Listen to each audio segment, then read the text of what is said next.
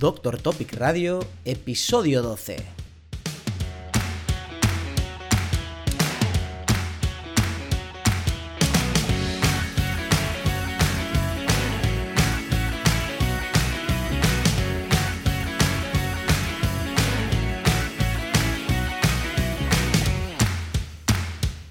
Bienvenidos a un nuevo episodio de Doctor Topic Radio. Ya lo sabéis, el podcast dirigido a médicos en el que compartimos contenido útil para la práctica clínica diaria y reflexionamos sobre todo lo que rodea al mundo de la medicina. Yo soy Antonio Más, médico endocrino y orgulloso podcaster de Doctor Topic Radio. Empezamos ahora sí con el programa de hoy y hoy vamos a hablar del nódulo tiroideo un problema que sin duda es una consulta muy frecuente, desde luego en endocrinología y yo creo que también en, atención primaria. Paciente que de repente tiene un catarro, tiene una faringitis, se lleva la mano al cuello y dice, anda, ¿qué tengo aquí? Es un bulto directo al médico. Bien, pues eh, como os decía, es un problema muy frecuente, pero además es un problema, es una enfermedad que estoy muy acostumbrado a manejar, es un tema que me encanta, con lo cual creo que podemos hablar largo y tendido de este tema. Creo que me tendré que cortar un poco porque si no voy a alargarlo demasiado, pero bueno, eh, creo que podemos hacer un buen programa y sobre todo que le saquéis algo de provecho a mi experiencia y si podéis llevaros algo de conocimiento útil a casa, pues mejor que mejor, que además es precisamente para lo que estamos aquí vamos a empezar explicando cuál es la verdadera importancia del nódulo tiroideo, al menos la que le tenemos que dar como clínicos a la hora de enfrentarnos a este problema. Punto número uno. Como buenos médicos debemos separar el grano de la paja. ¿A qué me refiero con esto? Pues como todos sabéis, el nódulo tiroideo es un problema extremadamente frecuente.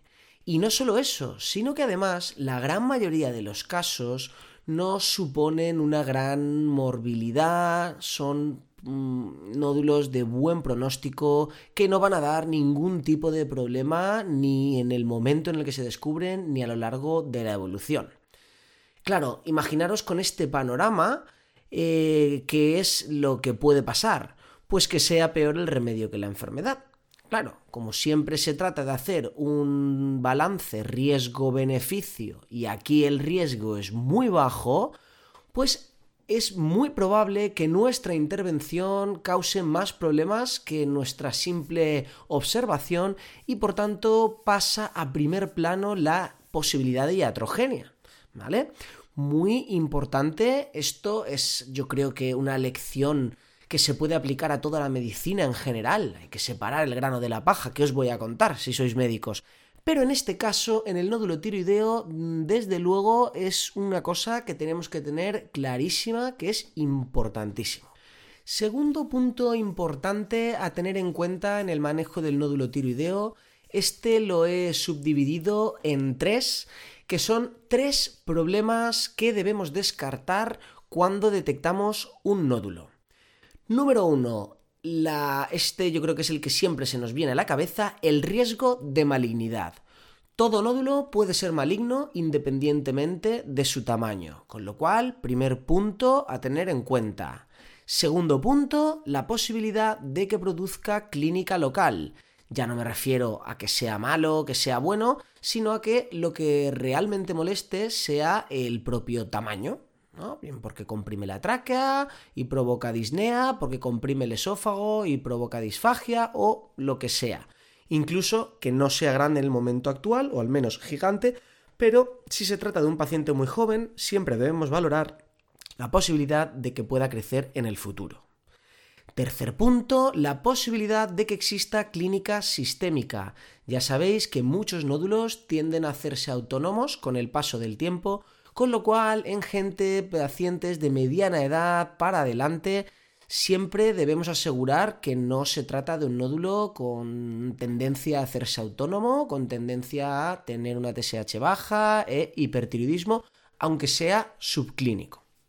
Bien, pues antes de pasar ya a lo que es el algoritmo en sí, vuelvo a insistir en estos tres puntos de introducción. Primero, en el nódulo debemos separar el grano de la paja y luego estar atentos a tres problemas que pueden derivarse del nódulo. Posible riesgo de malignidad, posibles problemas derivados del tamaño y clínica sistémica de hipertiroidismo. Y ahora sí, vamos a pasar a comentar el algoritmo y como sucede muchas veces en medicina, disponemos de varios algoritmos distintos, típico, cada sociedad científica tiene el suyo, pero en cualquier caso son todos bastante parecidos y al final mi intención es eh, explicaros la esencia, el conocimiento que esconden estos algoritmos y no tanto eh, el algoritmo individual, si pone el umbral de la punción en un centímetro, en dos centímetros o lo que sea. Entonces, cuando nos encontramos un nódulo tiroideo, ¿qué es lo primero que tenemos que hacer? Pues somos médicos, somos clínicos, así que como no podía ser de otra forma, una valoración clínica que incluya anamnesis, exploración física y pruebas complementarias. En este caso, las imprescindibles serían la TSH y la ecografía tiroidea. En cuanto a la valoración clínica, habría que destacar el tiempo de evolución y la historia familiar, muy importante el antecedente de cáncer de tiroides, cuando lo tiene un familiar de primer grado, es, aumenta la, posibilidad de que el paciente también lo tenga.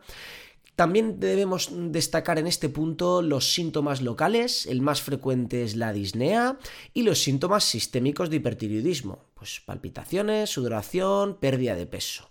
Siempre los síntomas objetivos son más fiables a la hora de detectarlos que la sensación de astenia o nerviosismo. Otro punto a destacar de la valoración clínica es la exploración física en la que, bueno, no entraré en detalle porque no es el objetivo de este programa, lo que quiero es transmitiros de una forma global el algoritmo del nódulo tiroideo, pero sí que cabe destacar en la exploración tanto el tamaño del bocio, para esto tenemos la escala de la OMS, que si queréis os la dejo en notas del programa, y los síntomas, los signos, perdón, de compresión lo podemos valorar mediante el signo de Pemberton, que consistiría en hacer levantar al paciente los brazos durante un minuto y ver si sufre congestión facial. Y muy importante, un signo de malignidad muy claro, la presencia de ganglios. Os recuerdo que el carcinoma papilar de tiroides, que es el más frecuente, tiene muchísima tendencia a metastatizar en ganglios incluso pudiendo llegar a observarse los ganglios antes que el propio nódulo de tiroides. Así que, si detectamos un nódulo, siempre hay que ir en busca de ganglios y si detectamos un ganglio, al revés, siempre hay que ir en busca de nódulos. Muy importante. Segundo punto de la valoración clínica, como os decía, la TSH, importante sobre todo asegurar que no sea baja, mm, esto sería hipertiroidismo clínico o subclínico, y esto lo que supondría es dos cosas. Por un lado, una TSH baja nos obliga a descartar que no estemos ante, una, ante un nódulo tóxico. Habría que valorar la necesidad de hacer una gammografía y en ese caso, si se trata de un nódulo tóxico, tratarlo. Pero por otro lado, ya nos tranquiliza, ya que os recuerdo que un nódulo tóxico, un, nódulo tiroideo en el que además nos encontramos una TSH baja, la probabilidad de que el nódulo sea maligno se reduce drásticamente. O sea que ya lo sabéis, por un lado una TSH baja nos indica que debemos estudiar el hipertiroidismo, pero por otro lado nos tranquiliza en cuanto a que se reduce drásticamente la probabilidad de que sea maligno. Tercer aspecto de la valoración clínica, la ecografía de tiroides. Imprescindible en la valoración y en el manejo del nódulo tiroideo cada vez más, porque en manos expertas se trata de la prueba que mejor predice el riesgo de malignidad de un nódulo individual. Así que muy importante, de hecho, eh, los algoritmos actuales de nódulo tiroideo todos se basan en los signos ecográficos para decidir el siguiente paso a seguir y este será precisamente el segundo punto en el manejo del, del algoritmo. Resumiendo hasta ahora, el primer punto del algoritmo es la valoración clínica, anamnesis exploración física, TSH y ecografía. Y ahora ya pasamos al segundo punto del algoritmo, que es la valoración ecográfica y los signos de malignidad. Como os decía, la ecografía es eh, la prueba que mejor predice el riesgo de malignidad de un nódulo. Y precisamente descartar la malignidad es una de las principales cosas que tenemos que hacer ante un nódulo. Pues precisamente también por esto es por lo que los algoritmos disponibles hoy en día se basan principalmente en la ecografía. ¿Y cómo funcionan estos algoritmos? Pues básicamente lo que hacen es que establecen un grado de sospecha, pues por ejemplo, el algoritmo de la ATA, de, que es la Asociación Americana de Tiroides, de 2015-2016, establece diferentes patrones de riesgo. Patrón de riesgo bajo, intermedio, alto y patrón completamente benigno en función de estos patrones, decide si se debe realizar una punción con aspiración con aguja fina, una PAF o no. ¿Y cómo lo decide? Pues cuanto más bajo sea el riesgo, mayor debe ser el umbral para indicar una PAF. De manera que si estamos ante un nódulo absolutamente benigno, esto sería, por ejemplo, un patrón de un nódulo puramente quístico, obviamente no es un nódulo sólido, es un nódulo relleno de líquido, con lo cual no, no puede ser maligno a menos que tenga un componente sólido, pues como esto es completamente benigno, ni siquiera estaría indicada la punción, salvo que hiciéramos una punción evacuadora para aliviar síntomas derivados del tamaño. Si estamos ante un patrón de muy baja sospecha, pues no pincharíamos un nódulo hasta que no fuera mayor de 2 centímetros, ya que el riesgo de que sea maligno sería muy bajo. Si se trata de un patrón de sospecha baja, pues solo pincharíamos nódulos por encima de los 15 milímetros, por encima del centímetro y medio, y si se trata de un nódulo con una sospecha intermedia o alta, aquí sí que pincharíamos todo nódulo que mida más de 10 milímetros, que mida más de un centímetro. Este sería el algoritmo de la ATA, que trabaja por categorías de riesgo. Sin embargo, el algoritmo de la Asociación de Radiólogos Clínicos Americanos utiliza el sistema ACR, que son las propias siglas de su asociación, ACR-TIRADS, que lo que hace es mm, otorgar diferentes puntuaciones, diferentes puntos a diferentes signos radiológicos. Luego, en función de estos de este puntaje, se decide, del mismo modo que el algoritmo de la ATA, si se debe hacer una punción a nódulos de mayor o menor tamaño. Por ejemplo, pues si se obtienen 7 puntos o más, se pinchan los nódulos mayores de un centímetro. Si solo se obtienen 4 puntos, solo se pinchan si son mayores de 15 milímetros. Si se obtienen 3 puntos mayores de 2,5, 2 puntos y ni siquiera sería punción. Al final, ambos algoritmos y también el EUTIRADS, que es pues, la escala radiológica que utiliza la Asociación Europea de Tiroides, ya no ambos, sino los tres algoritmos, como os decía, funcionan de la misma manera. Es decir, si estamos ante nódulos muy feos, muy sospechosos, bajamos el umbral y los pinchamos aunque sean pequeños. Si estamos ante nódulos muy bonitos, de muy bajo riesgo, pues de entrada no los pincharíamos salvo que fueran muy grandes. Como veis, tiene toda la lógica del mundo y la verdad es que cualquiera de estos tres algoritmos facilita muchísimo la toma de decisiones, nos ayuda muchísimo en la práctica clínica y aunque luego al final siempre se requiere una valoración clínica, porque esto no son categorías cerradas, no es un puntaje estrictamente fiable, sino que al final, como sucede siempre en medicina, pues es un continuo, está lleno de excepciones, influye la edad, pues porque a una mujer de 95 años no le vas a pinchar por, por malo que sea el nódulo, porque no tienes nada que ofrecerle. Como os digo, mm, a pesar de todas estas excepciones, ayuda muchísimo en el día a día. No os preocupéis por tomar apuntes porque os dejaré los tres algoritmos en notas del programa para que vosotros elijáis el que más cómodo resulte, que al final la verdad es que son bastante parecidos. Y antes de terminar con el apartado de ecografía, lo que sí que me gustaría es comentaros cuáles son los principales signos de malignidad que vemos en la ecografía y que nos deben poner la mosca detrás de la oreja y estar atentos a aumentar nuestro nivel de sospecha por la posibilidad de que estemos ante un nódulo maligno. Os cuento, primer signo clarísimo de malignidad es la hipoecogenicidad, es decir, un nódulo hipoecogénico más oscuro que el resto del parénquima tiroideo. También es un signo de malignidad la presencia de vascularización interna detectada mediante ecografía Doppler, que los bordes estén mal definidos o que sean irregulares, que no haya halo hipoecoico alrededor del nódulo, o dicho de otra forma, la presencia de un halo, perdón, hiperecoico que rodea el nódulo es un signo de, mal, de benignidad la presencia de las famosas microcalcificaciones, cuidado porque no todos los tipos de calcificación son un signo de malignidad, de hecho las calcificaciones que cubren la cápsula del nódulo que llamamos en cáscara de huevo sería un signo de benignidad, Luego también la figura o la forma del nódulo, el signo que llamamos taller than wider, significa un nódulo que es más alto que ancho o dicho de otra forma, un nódulo cuyo diámetro anteroposterior es mayor al diámetro transversal. Y por último, un signo también que debe hacernos sospechar es la presencia de adenopatías. Pero cuidado porque no cualquier adenopatía, sino adenopatías con aspecto sospechoso.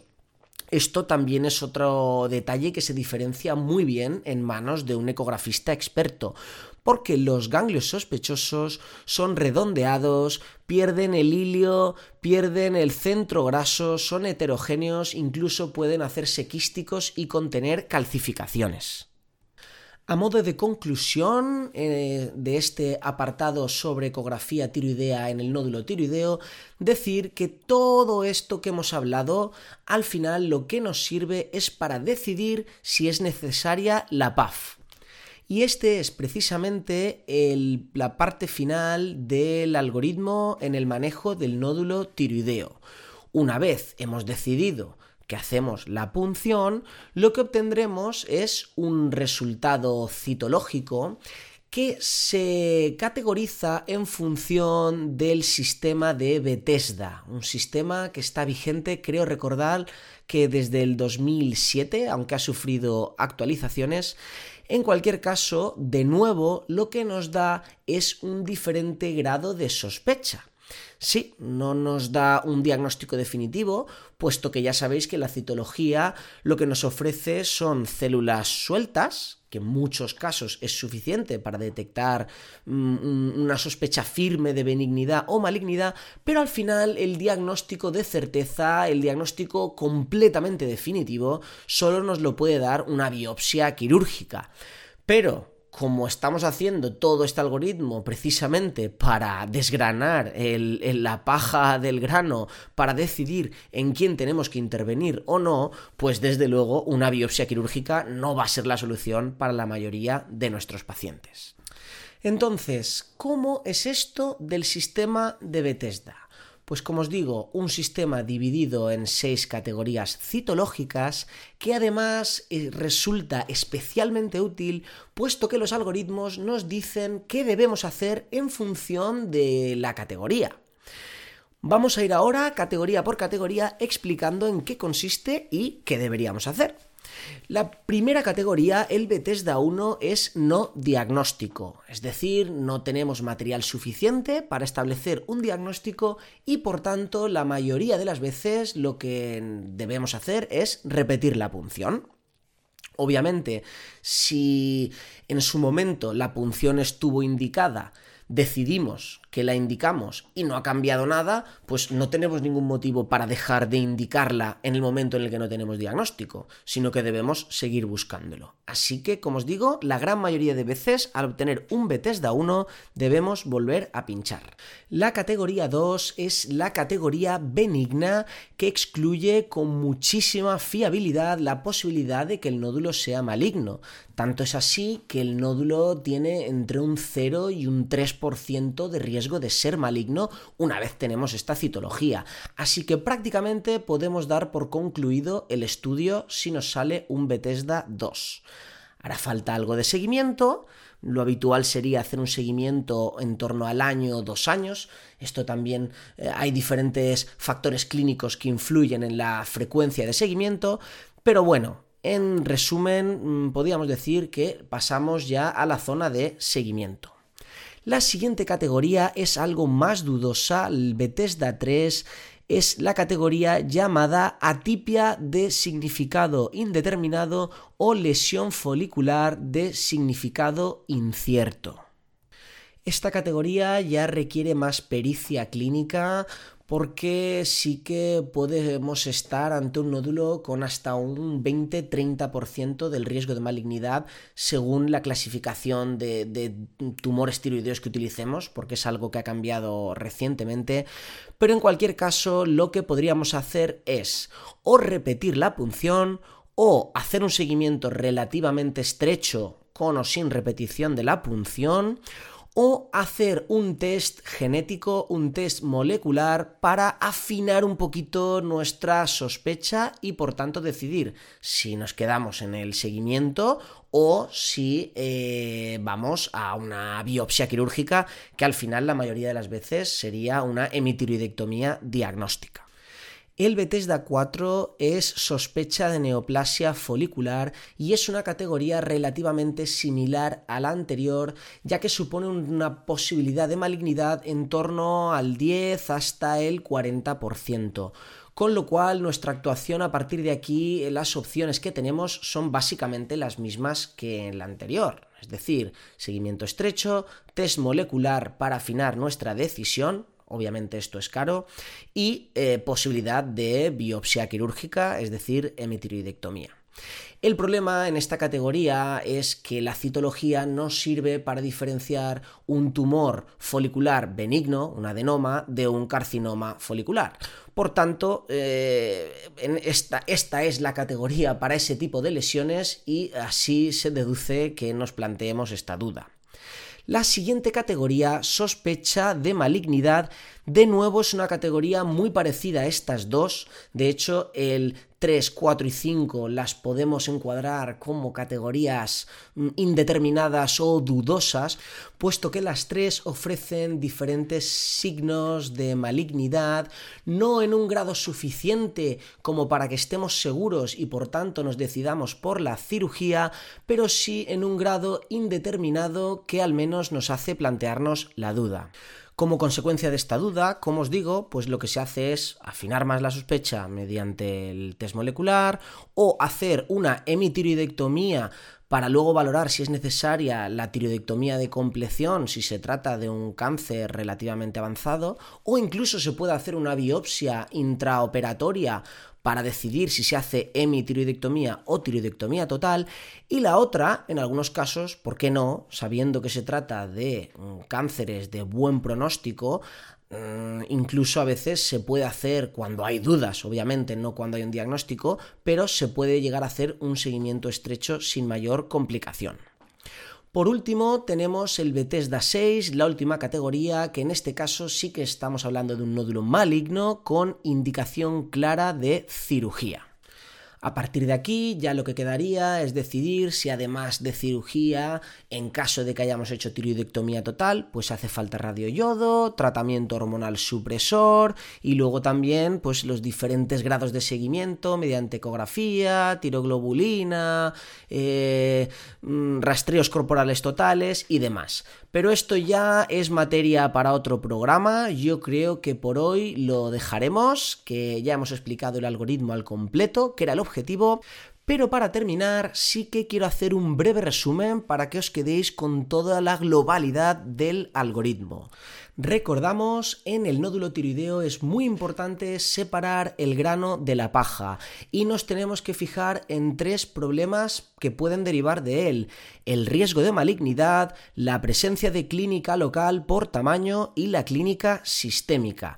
Con esto en mente, lo primero que tenemos que hacer es una valoración que incluya clínica, factores de riesgo de malignidad, eh, la evolución, exploración de signos locales, ecografía analítica para ver la TSH, Luego, en función de todo esto, en función sobre todo de los signos ecográficos, decidiremos sobre la necesidad de punción y para acabar, en función del resultado citológico de la punción, decidiremos si es necesario tratamiento o seguimiento. Y esto es todo, hasta aquí llega el programa de hoy. Muchísimas gracias por acompañarnos en esta aventura. Ya sabéis que apreciamos vuestro feedback. Si tenéis cualquier comentario, sugerencia o queréis proponer un tema para el podcast, podéis hacerlo desde el apartado de contacto de nuestra web en doctortopic.com barra contacto y nada más, gracias por vuestros comentarios positivos, likes y valoraciones de 5 estrellas en iTunes, Evox o Spotify y gracias por compartir el programa en vuestras redes. Ahora sí, terminamos y nos vemos en el próximo episodio. Adiós.